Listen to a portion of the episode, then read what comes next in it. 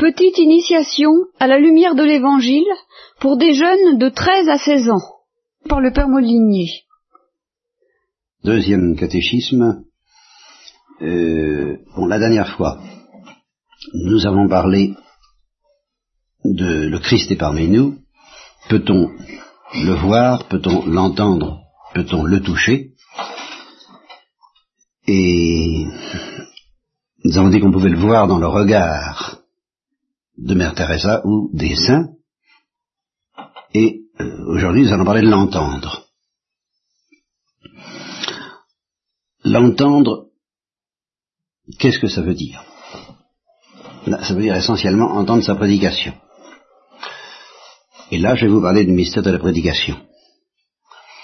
Ça va être assez long, peut-être ça nous entraînera plusieurs séances, peut-être, euh, enfin on verra bien. Hein alors la prédication, le Christ a prêché sur les routes de Palestine, ça c'est historique. Il a prêché dans les synagogues des Juifs, il a prêché dans le temple de Jérusalem. Et bon, ben, il y a un certain nombre de gens qui, comme vous êtes en ce moment autour de moi, ont, entendu euh, le Christ parler, dire euh, bienheureux les pauvres, bienheureux les doux, euh, les paraboles. ils ont entendu cet homme dire tout ça, n'est-ce pas? Certains se sont convertis, certains ne se sont pas convertis. Enfin, ils ont eu ce privilège. Est-ce que nous pouvons entendre cette prédication Dans une certaine mesure, oui, quand nous lisons l'Évangile. Parce que l'Évangile, c'est essentiellement la prédication du Christ. Les autres livres de la Bible, c'est pas pareil. Nous y reviendrons. Mais la prédication du Christ pendant les routes, euh, pendant son, temps de prédication, sur les routes de Palestine, c'est dans l'Évangile. Quand vous lisez l'Évangile, vous essayez de, de vous rebrancher sur la prédication du Christ lui-même à ce moment-là, à ce moment-là. Alors, comparaison très simple, je me suis mis à faire le catéchisme depuis la dernière fois. Qu'est-ce que vous faisiez avant? Ben, Certains d'entre vous, du moins, ils écoutaient les cassettes euh, que, nous enregistrons en ce moment. bon, celles que j'ai faites il y a 2, 3, 4, 5, 10 ans, certains les, les, écoutent encore maintenant, et je ne vous décourage pas de le faire. Mais quand vous écoutez les cassettes, ça remplace pas ce qui se passe en ce moment entre nous. Donc c'est moins bien. Euh, quand nous lisons l'Évangile, ça, ne remplace pas d'entendre le Christ lui-même parler comme ceux qui l'écoutaient, ça c'est sûr. Ça remplace pas, mais enfin c'est pas inutile. C'est tout de même une bonne chose que d'écouter les enregistrements. Euh, c'est pas pareil, je vous le répète, c'est pour ça que je, fais le catéchisme avec vous, pour qu'il se passe quelque chose de neuf entre nous, entre vous et moi. Et par conséquent, entre vous et le Christ, nous essaierons de comprendre mieux pourquoi petit à petit. Mais euh, c'est moins bien d'écouter les enregistrements, c'est moins bien de lire l'évangile, enfin c'est pas rien. C'est pas rien. Mais retenez ceci, donc c'est un peu comme un enregistrement, l'évangile, un enregistrement écrit, comme des cassettes, euh, de ce que le Christ a, dit sur les routes de Palestine il y a 2000 ans. C'est tellement extraordinaire ce qu'il a dit c'est tellement foudroyant, puisque les, gardes qu'on a envoyés l'arrêter n'ont pas osé. Ils ont dit jamais homme n'a parlé comme lui, jamais, personne n'a parlé comme cet homme. Donc ça, ça, vaut la peine encore maintenant, bien que ce soit un enregistrement, que ce soit refroidi parce que c'est un texte et parce que c'est même pas un enregistrement et puis qu'un enregistrement ça n'est même pas la même chose que quand c'est pas la même chose que quand on entend et qu'on voit parler la personne. Malgré tout, c'est tellement extraordinaire que on peut, comme on dit, se nourrir de ça, et qu'il y a des gens qui se sont convertis rien qu'en lisant l'évangile. Il y en a beaucoup. Et l'évangile, c'est euh, unique dans, toute la Bible. C'est pour ça qu'on lui donne un sort à part. Euh, il y, a beaucoup de gens qui connaissent un peu l'évangile, même qu'ils connaissent bien, qui connaissent pas du tout Saint Paul, par exemple, et, et encore bien moins le reste de la Bible, c'est-à-dire ce qu'on appelle l'Ancien Testament. C'est vrai que l'évangile, c'est très précieux. À la messe, il y a toujours eu deux lectures, au moins deux lectures.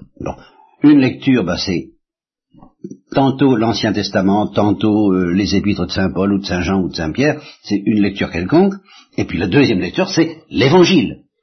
Vous voyez, donc, et, on se met debout. Tandis qu'on ne se met pas debout quand on écoute Saint Paul. Vous voyez, on se met debout quand on écoute l'Évangile. C'est une sonalité spéciale parce que c'est la prédication du Christ au temps de sa vie en Galilée. En Palestine. Alors ça, c'est une première prédication du Christ. Bon, alors celle-là, on dirait, bon, ben, on peut plus la voir, on peut plus la voir, sauf en lisant l'évangile. D'accord. Et c'est assez précieux pour que, etc., on se lève, euh, bref. Après ça, le Christ, il est mort sur la croix, et il est ressuscité.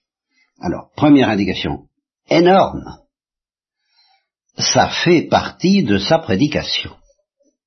Le fait de mourir sur la croix, avec tous les détails que retenu les évangiles, et, le chemin de croix aussi, enfin, les évangiles déjà, ça fait partie de sa prédication. Et justement, pendant la semaine sainte, il n'y a pas longtemps que ça a eu lieu, autrefois, on, lisait les quatre évangiles, les quatre, la, passion selon les quatre évangiles, parce que les quatre évangélistes, vous savez, il y en a quatre quand même, je vous apprends rien, j'espère. J'espère. Sinon, alors on recommence tout. Euh, bon. Alors, donc il y en a quatre. Euh, alors, Marc, Luc, Jean et Matthieu, chacun a raconté la passion. Et autrefois, pendant toute la semaine sainte, on lisait les quatre passions. Maintenant, on ne lit plus que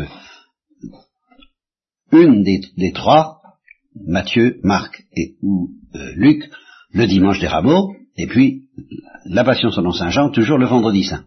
Autrefois, on lisait les quatre passions, celle selon Saint Matthieu le dimanche, selon Saint Luc le mardi et selon Saint Marc le mercredi. Bien. Ça fait partie de la prédication de Jésus-Christ. Car au cours de cette passion, il a dit certaines choses, et ce qu'il a dit, c'est de la prédication. Ne pleurez pas sur moi, fille de Jérusalem. Père, pardonne-leur parce qu'ils ne savent pas ce qu'ils font. Euh, euh, euh, voici ton fils, dit-il à la Sainte Vierge en désignant Saint Jean. Voici ta mère, dit-il à Saint Jean en désignant la Sainte Vierge. tout ça, ça fait partie de la prédication du Christ. Ce soir même, tu seras avec moi dans le paradis. C'est encore de la prédication la prédication du Christ au bon larron. Et, dans les circonstances où ça se passait, ça prenait un relief particulièrement saisissant, et c'est pour ça qu'on lit tous les, tous les détails que les évangiles ont retenus sur la passion. Ça fait partie de la prédication. Et puis après, il y a la résurrection. Et alors là, il y a quelque chose de nouveau, qui se trouve encore dans les évangiles. Mais dans l'histoire du Christ, ce n'est pas pareil. En ce sens que après sa résurrection, il est évident qu'il est plus présent sur la terre de la même façon qu'avant, jusqu'à sa mort et jusqu'à sa sépulture, enfin disons jusqu'à la mort. Il est présent sur la terre comme vous et moi. Il est là. Et, il, ne peut, pas s'absenter. il, peut s'absenter euh, en s'enfuyant, quand les disciples courent après lui parce qu'il est dans une barque, parce qu'ils veulent le faire roi, il, se taille, il, leur échappe, et puis il va, il se sauve pour prier. Mais il est obligé de se sauver. Il ne peut pas disparaître on, sait ou on ne sait pas où il est, mais si on sait où, il est, on après comme n'importe lequel d'entre vous. Il faut qu'il s'enfuit pour échapper. quand on veut le lapider, il faut qu'il s'échappe. On ne sait pas comment, très bien, mais il faut qu'il s'échappe. Sinon, euh, on l'aurait lapidé tout de suite et, il serait mort. Il, était soumis aux mêmes conditions que tout le monde. À partir de sa mort, c'est différent. À partir de sa mort, il ne reste plus que son corps et sa divinité et son sang, auquel on donne la sépulture, mais son âme n'est plus là. Et à partir de la résurrection, alors là, attention. Personne ne l'a vu au moment de la résurrection. Les disciples ont vu le tombeau vide, les femmes ont vu un ange, mais le moment où il a ressuscité, personne ne l'a vu. Et à partir de ce moment-là, il se montre quand il veut et à qui il veut, et finalement, il se montre très peu. À quelques disciples. Il se montre à la Sainte Vierge, on le suppose, mais ça n'est pas raconté dans les évangiles, mais enfin, il se montre sûrement à la Sainte Vierge. Il se montre à Marie-Madeleine, ça c'est dans l'évangile. Il se montre aux disciples d'Emmaüs. Il se montre à tous les apôtres à plusieurs reprises, et les apôtres n'en croient pas leurs yeux. Ils n'osent pas y croire, ils sont, ils, sont, ils sont fous de joie, mais j'en sais trop beau pour être vrai. Et c'est là qu'il leur dit, eh ben, touchez, vous voyez, je, je, je, suis pas, je suis pas un fantôme, je, je, je suis pas un ectoplasme, je suis pas une vision j'ai un corps et je mange. C'est pour ça qu'il a mangé avec eux. Et quand Thomas, qui n'était pas là, dit j'y croirais pas, je ne crois j'y crois pas, j'y crois pas, bon, eh bien, le Christ en a profité pour justement que, euh, euh, comme le dit un pères de l'Église, saint Thomas nous rend beaucoup plus service avec son, doute que Marie-Madeleine avec sa foi. Parce que Marie-Madeleine, le lendemain, aussitôt qu'elle le voit, elle y croit. Eh ben, Thomas, il n'y croit pas. Eh bien, alors, parce qu'il n'y croit pas, on va lui faire une démonstration. Avance tes mains, touche mes plaies, à mon côté, dans mes mains, à mes pieds, touche, touche, vérifie, constate mon identité, et puis tâche d'avoir un peu plus la foi la prochaine fois. Mais pour le moment, vérifie. Bien. Donc c'est bien lui, mais voyez, c'est lui d'une autre façon. Et ça, ça dure 40 jours. Pendant deux ans, pendant 30 ans, il était sur la terre comme vous et moi. Pendant deux ans, il a prêché comme je vous prêche en ce moment. Pendant 40 jours, ah, il a prêché d'une autre façon. Car il a continué à prêcher. Parce que qu'est-ce qu'il a fait à chaque fois qu'il a vu les disciples, par exemple les disciples d'Emmaüs, ou les apôtres Qu'est-ce qu'il leur a dit essentiellement? Alors les évangiles emploient une expression constamment, et ça c'est ça qui explique ce que nous faisons en ce moment. Les évangiles disent, il leur a ouvert le sens des Écritures, c'est-à-dire le sens de la Bible. Ça veut dire ceci. La Bible, c'est un livre fermé. Et le mot ouvrir s'oppose à fermer. La, Bible, c'est un livre fermé. C'est un livre qui nous est fermé. Alors, vous pouvez ouvrir la Bible puis essayer de lire.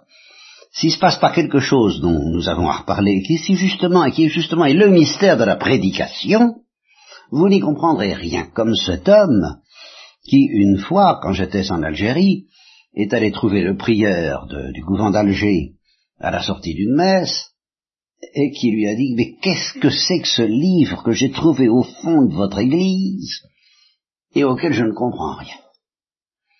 Alors le père prieur lui a dit, c'est mon ami, ce livre, c'est l'évangile, c'est celui qui, c'est ce livre qui contient les, vérités de notre religion. Oui, mais je ne, je ne comprends pas.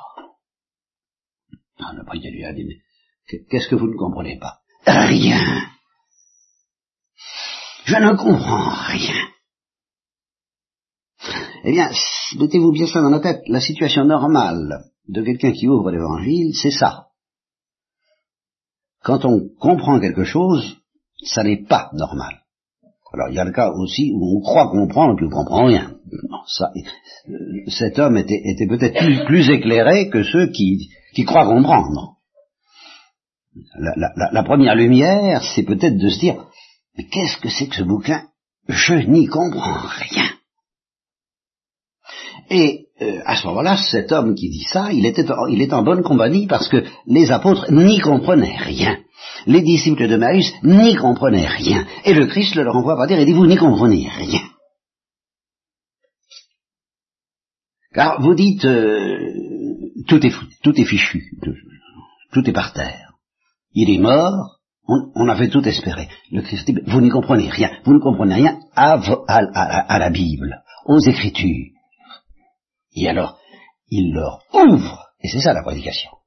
La prédication du Christ après la résurrection en particulier, et à ses disciples, c'est d'ouvrir à ses disciples l'intelligence des Écritures, d'ouvrir leur cœur à l'intelligence des Écritures. Et quand le Christ se donne la peine de, faire ça, comme j'essaie de le faire en ce moment à ma manière, eh bien les disciples d'Emmaüs le disent, et les apôtres c'est pareil, ils s'aperçoivent, quand le Christ disparaît, parce qu'il disparaît, comme, il apparaît, au moment, pendant les apparitions pascales, une fois qu'il a disparu, ils disent, mais pendant que pendant que s'exerçait le mystère de la prédication, pendant qu'il nous ouvrait le sens des Écritures, en nous disant, mais voyez, la Bible ne parle que de moi. C'est ça qu'il a dit, la Bible ne parle que de moi. Et la Bible prédit ce qui m'est arrivé. Elle prédit que je souffrirai. Elle prédit que je mourrai. Elle prédit que je ressusciterai. Elle prédit ce qui se passe encore maintenant. Elle mais enfin, vous n'avez donc pas lu, vous n'avez donc pas compris le sens des Écritures. Et alors, quand il fait ça, leur cœur devient brûlant. Leur cœur se met à brûler. Oh, c'est encore une petite flamme, c'est pas, pas grand chose. Leur cœur se met à brûler un tout petit peu. Et à ce moment-là, euh, c'est la même chose pour les apôtres. Euh, quand ils mangent avec eux, ils n'osent même pas lui demander qui es-tu. À ce moment-là, ils ne leur pas, ils leur ouvrent pas le sens d'écriture parce qu'ils ne disent même pas c'est le Seigneur. Mais leur cœur brûle. Leur cœur brûle tant qu'il est là. Puis, une fois qu'il a disparu, ils ont mangé et ils ont, ils même pas osé lui dire qui es-tu, mais ils savaient que, que c'était lui, et leur cœur brûle. Mais leur cœur brûle un peu. Pendant tout le temps pascal, leur cœur brûle un peu, ils, ils brûlent pas beaucoup. Et pourtant, c'est des apôtres, hein, ils l'aiment, ils ont tout quitté pour le suivre, ils l'ont trahi plus ou moins, mais ils en sont revenus. Enfin, il s'est même passé beaucoup de choses entre eux, et pourtant, le Christ leur dit, pendant cette période, il faut que je m'en aille. Pour le moment, je suis encore parmi vous. Vous voyez, je vous ai dit la dernière fois, Jésus est parmi nous. Jésus est parmi nous de quelle manière? Ah, Il l'a d'abord été comme je le suis en ce moment parmi vous. C'est ce que je viens de dire, avant sa mort. Et puis il l'a été d'une manière beaucoup plus mystérieuse, celle que nous voyons maintenant, les apparitions pascales. Il est parmi eux. Mais cette manière d'être parmi eux présente des inconvénients que nous connaissons tous, les uns et les autres, entre nous. Parce que, je vous ai dit, je viens de vous dire, les Écritures, on ne comprend pas. Mais enfin, lequel d'entre vous n'a jamais dit à l'un d'entre vous, n'importe lequel, hein, prenons, euh, on pourrait faire là, comme, pour le ping-pong, une, poule, vous savez, pour euh, tirer au sort. J'en prends un, je prends l'autre. Bon. Lequel n'a jamais dit à l'autre, tu ne me comprends pas. Est-ce que vous me contredirez si je vous dis, écoutez, au total, dans l'ensemble, on ne se comprend pas on, on, se comprend pas ou on se comprend très mal. Ce qui vient dire qu'on se comprend pas, parce qu'une fois qu'on a des exigences, qu'on a le désir de ce que ce serait, ah si on pouvait se comprendre en s'aimant. Se, se comprendre sans s'aimer, alors ça c'est la pire des choses. Mais si on pouvait se comprendre en s'aimant, ah, comme ce serait beau, comme la vie sur terre vaudrait la peine d'être vécue, tellement la peine d'être vécue, on n'aurait plus envie d'aller au ciel. Bon alors, euh, il vaut peut-être mieux qu'on se comprenne pas trop, mais enfin c'est certain qu'on ne se comprend pas. Eh bien, le Christ le dit à ses disciples pendant ces jours des apparitions pascales. On peut dire que c'est le, thème. Vous ne comprenez rien aux Écritures. alors il leur ouvre le sens des Écritures. Alors ils entrevoient quelque chose et leur cœur brûle. Mais au total, il continue à leur dire euh, vous ne me comprenez pas. Et il y a quelque chose de plus grave encore, parce que de temps en temps, il leur dit, enfin écoutez, il leur fait des reproches. Il leur fait des proches parce que justement, ils, comprennent si peu qu'ils ne veulent pas croire qu'il est ressuscité. Alors dit, vous avez vraiment la, tête dure et le cœur dur. Les femmes vous l'ont dit, vous les avez traitées de radoteuses ou de, des femmes victimes de leur imagination, vous avez le cœur dur, puisque c'est dans les Écritures, vous auriez pu croire que je ressusciterais. Vous n'y croyez pas, vous avez le cœur dur. Ça, il leur fait le reproche. Mais oh, il y a quelque chose de plus profond que le reproche. Même même s'ils n'ont pas le cœur dur, même s'ils commencent à croire, euh, il leur dit, vous, vous, ne pouvez pas me comprendre complètement. Et euh, pendant qu'il était encore parmi eux avant sa mort et sa résurrection, dans ce qu'on appelle le discours après la scène, qui est dans Saint Jean, qui est un texte qu'il faudra que vous relisiez, puisque c'est la prédication du Christ, il leur dit, j'ai encore beaucoup de choses à vous dire. J'ai encore beaucoup de choses à vous dire qui seront alors évidemment pas dans l'évangile. Ça, euh, j'ai beaucoup de choses à vous dire, mais vous ne pourriez pas les comprendre, les recevoir, les supporter maintenant. Alors je vous les dis pas. Alors ces choses-là, il a commencé à les dire après la résurrection, après Pâques, mais même après Pâques, il leur dit au fond, vous ne pouvez pas encore supporter, encore comprendre, encore recevoir tout ce que j'ai à vous dire. Pourquoi? Parce que votre cœur n'est pas encore assez brûlant, alors il faut que je m'en aille. Donc je suis parmi vous, d'une certaine manière beaucoup plus belle et beaucoup plus profonde qu'avant ma mort, mais beaucoup plus mystérieuse et déroutante et d'une certaine manière, comme on dit de nos jours, frustrante pour les apôtres. Pour les, oui, pour les apôtres, pour les disciples, ils le voient, ils le touchent, ils mangent avec lui, puis il disparaît. mais leur cœur est brûlant. Alors, euh, c'est frustrant, et c'est déjà beaucoup plus beau. Mais il leur dit, je ne suis pas encore assez parmi vous. Je ne suis pas encore complètement parmi vous. Parce que vous ne me comprenez pas vraiment. Il y a une barrière entre nous. Il y a un mur. Et alors là, pour que ce mur tombe, les murailles de Jéricho, vous avez entendu parler de ce mot, il y a des retraites de Jéricho, ben justement pour que les murailles tombent, c'est que les murailles ne tombent pas comme ça. Alors il n'est pas nécessaire qu'ils recommencent à mourir et à ressusciter, c'est fait une fois pour toutes, mais il faut qu'ils s'en aillent. Et c'est un mystère très important, et nous sommes en, ce moment dans l'attente de ce mystère, dans la liturgie, qui s'appelle le mystère de l'ascension, et qu'il faudrait que vous y pensiez beaucoup plus qu'on y pense d'habitude. Car le jour de l'ascension, c'est le jour du départ du Christ par rapport aux apparitions pascales. C'est-à-dire que la présence euh, tout à fait extraordinaire, mais tout de même bouleversante, fascinante, agréable, brûlante, qu'il offre à ses disciples pendant les apparitions pascales, cette présence-là va disparaître à son tour. Il va s'en aller. Il va pas mourir. Quand quelqu'un meurt, on dit il, nous a quittés. Bon, ben là, il est mort, il est ressuscité, et il ne les a pas quittés, puisqu'il est encore là, parmi eux. là, il va les quitter. Il va les quitter vraiment. Alors, comme les morts nous quittent. Et il va les quitter pourquoi? Il dit, ben, parce que je veux faire tomber la barrière qu'il y a entre nous.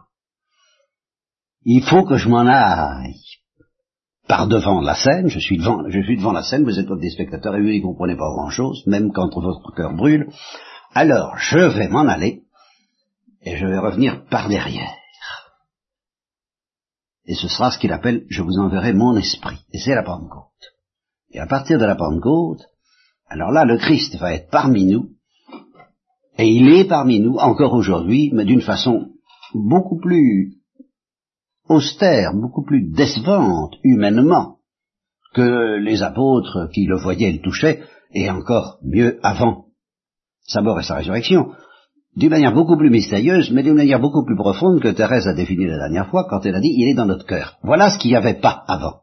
Il était dans leur cœur si on veut, mais si on veut, il n'y était pas. Parce que le cœur brûlait si on veut, mais il n'était pas vraiment en feu. À partir de la Pentecôte, le cœur des disciples est devenu brûlant, alors en permanence. Il n'a plus cessé de brûler, comme une torche. Alors Jésus était en eux. Et, Saint Paul, qui lui n'était pas parmi les apôtres, mais qui est arrivé depuis, parce qu'il a reçu la prédication du Christ, qui a continué la prédication du Christ. Après la Pentecôte, elle continue la prédication du Christ. Et si je vous demandais quand est-ce qu'elle a cessé la prédication du Christ, vous ne sauriez pas me répondre, je vous le dis tout de suite. La prédication du Christ, elle a cessé à la mort du dernier apôtre, parce qu'il a continué à prêcher à ses apôtres, à commencer par Paul, qui, n'a jamais été prêché avant la Pentecôte. Paul, il n'a été prêché, Jésus ne, l'a prêché, ne lui a fait sa prédication qu'après la Pentecôte, sur le chemin de Damas. Il a commencé à enseigner Saint Paul, mais à la sauce de la Pentecôte. Alors là, le premier pentecôtiste, le premier charismatique, c'est Paul, alors celui-là. Hein bon. Euh, il, a vraiment reçu la prédication du Christ après la Pentecôte. C'est la vraie prédication, celle-là. C'est la plus précieuse, c'est la plus belle, c'est la plus satisfaisante, c'est la plus douloureuse aussi. Il n'a pas connu le Christ selon la chair, comme dit Saint Paul lui-même. Il l'a pas connu sur les routes de Palestine, et il l'a même pas connu pendant les apparitions pascales. Il l'a connu après la Pentecôte, et il a été évangélisé, lui, Paul, après la Pentecôte. Et quand il parle des révélations qu'il reçoit, il reçoit des révélations en permanence. Je n'ai pas reçu de révélation du Seigneur à tel et tel sujet, dit-il. Ce qui veut dire que tout ce que dit Paul, il le dit en vertu des révélations qu'il reçoit du Seigneur, c'est-à-dire du Christ, en permanence. Christ, Paul est un homme qui est évangélisé en permanence depuis la Pentecôte par Jésus-Christ, qui continue à lui parler, à lui Paul, et aux apôtres aussi. Il continue à leur parler. Et ça jusqu'à leur mort la mort de tous les apôtres, les apôtres, ceux qu'il avait choisis avant, et puis Paul, qu'il a choisi après. Et le dernier apôtre mort, il semble que ce soit Saint Jean, alors à la mort dernier apôtre, Jésus cesse de prêcher. Alors ça veut dire qu'on n'entend plus Jésus? Ah, on entend Jésus d'une autre façon, parce que depuis la Pentecôte, Jésus continue à prêcher à ses apôtres, mais il ne prêche qu'à eux, qu'à eux. Et les apôtres, eux, prêchent aux hommes.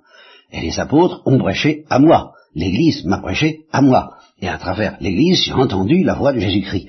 Et je la répercute à mon tour, au nom de l'Église, qui parle au nom du Christ, de sorte que, d'une manière que nous expliquerons davantage la prochaine fois, parce que j'estime que j'en ai dit suffisamment aujourd'hui, ben, c'est tout de même le Christ qui parle, depuis la Pentecôte, à travers l'Église, donc à travers tous les prêtres et à travers aussi tous les chrétiens, mais plus spécialement à travers les prêtres, et euh, c'est ça le mystère de la prédication, et c'est de cette façon qu'on peut dire qu'on entend parler Jésus-Christ encore maintenant. Pas comme les apôtres l'ont entendu.